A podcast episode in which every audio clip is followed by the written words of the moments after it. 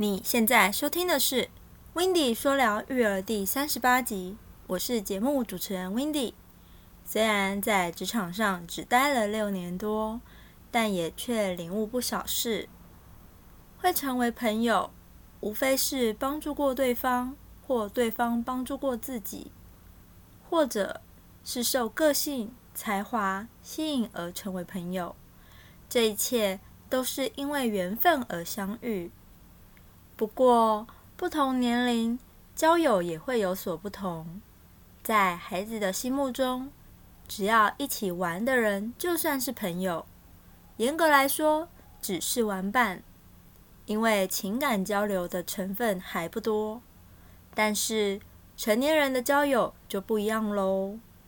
成年人的交友应有以下几点。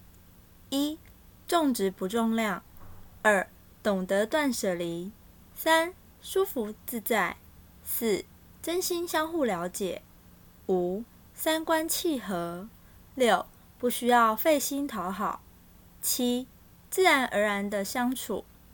这以上都是最棒的友情模式。社交与真正的交朋友是不同的哦。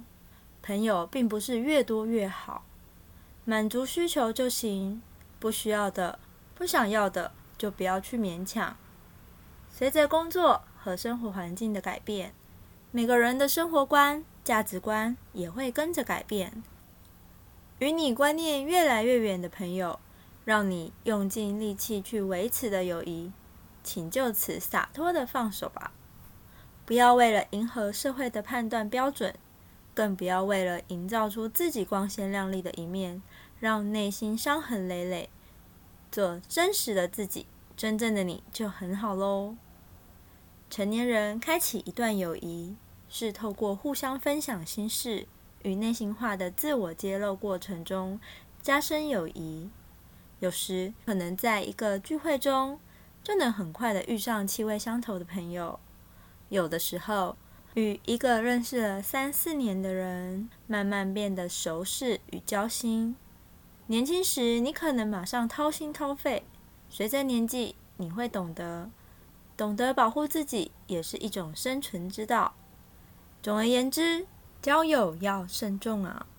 如果你不想错过任何一集精彩的内容，也喜欢这个节目，别忘了订阅、追踪、分享给更多人知道。并且在你到的平台上留下你听完后的感受，你的鼓励与建议都是这个节目的动力来源。说到这边，如果你还没有离开，我真的真的非常感动，也真的非常开心。谢谢你愿意在这么忙碌的生活中，还愿意花时间来收听我的节目。最后送一句话给你：人生最难能可贵的是找到知己。这集是在分享 Wendy 自身的经验。想知道更多，请记得锁定每周日晚上九点，Wendy 说聊育儿的音频节目哦。那我们下次再见喽，拜拜。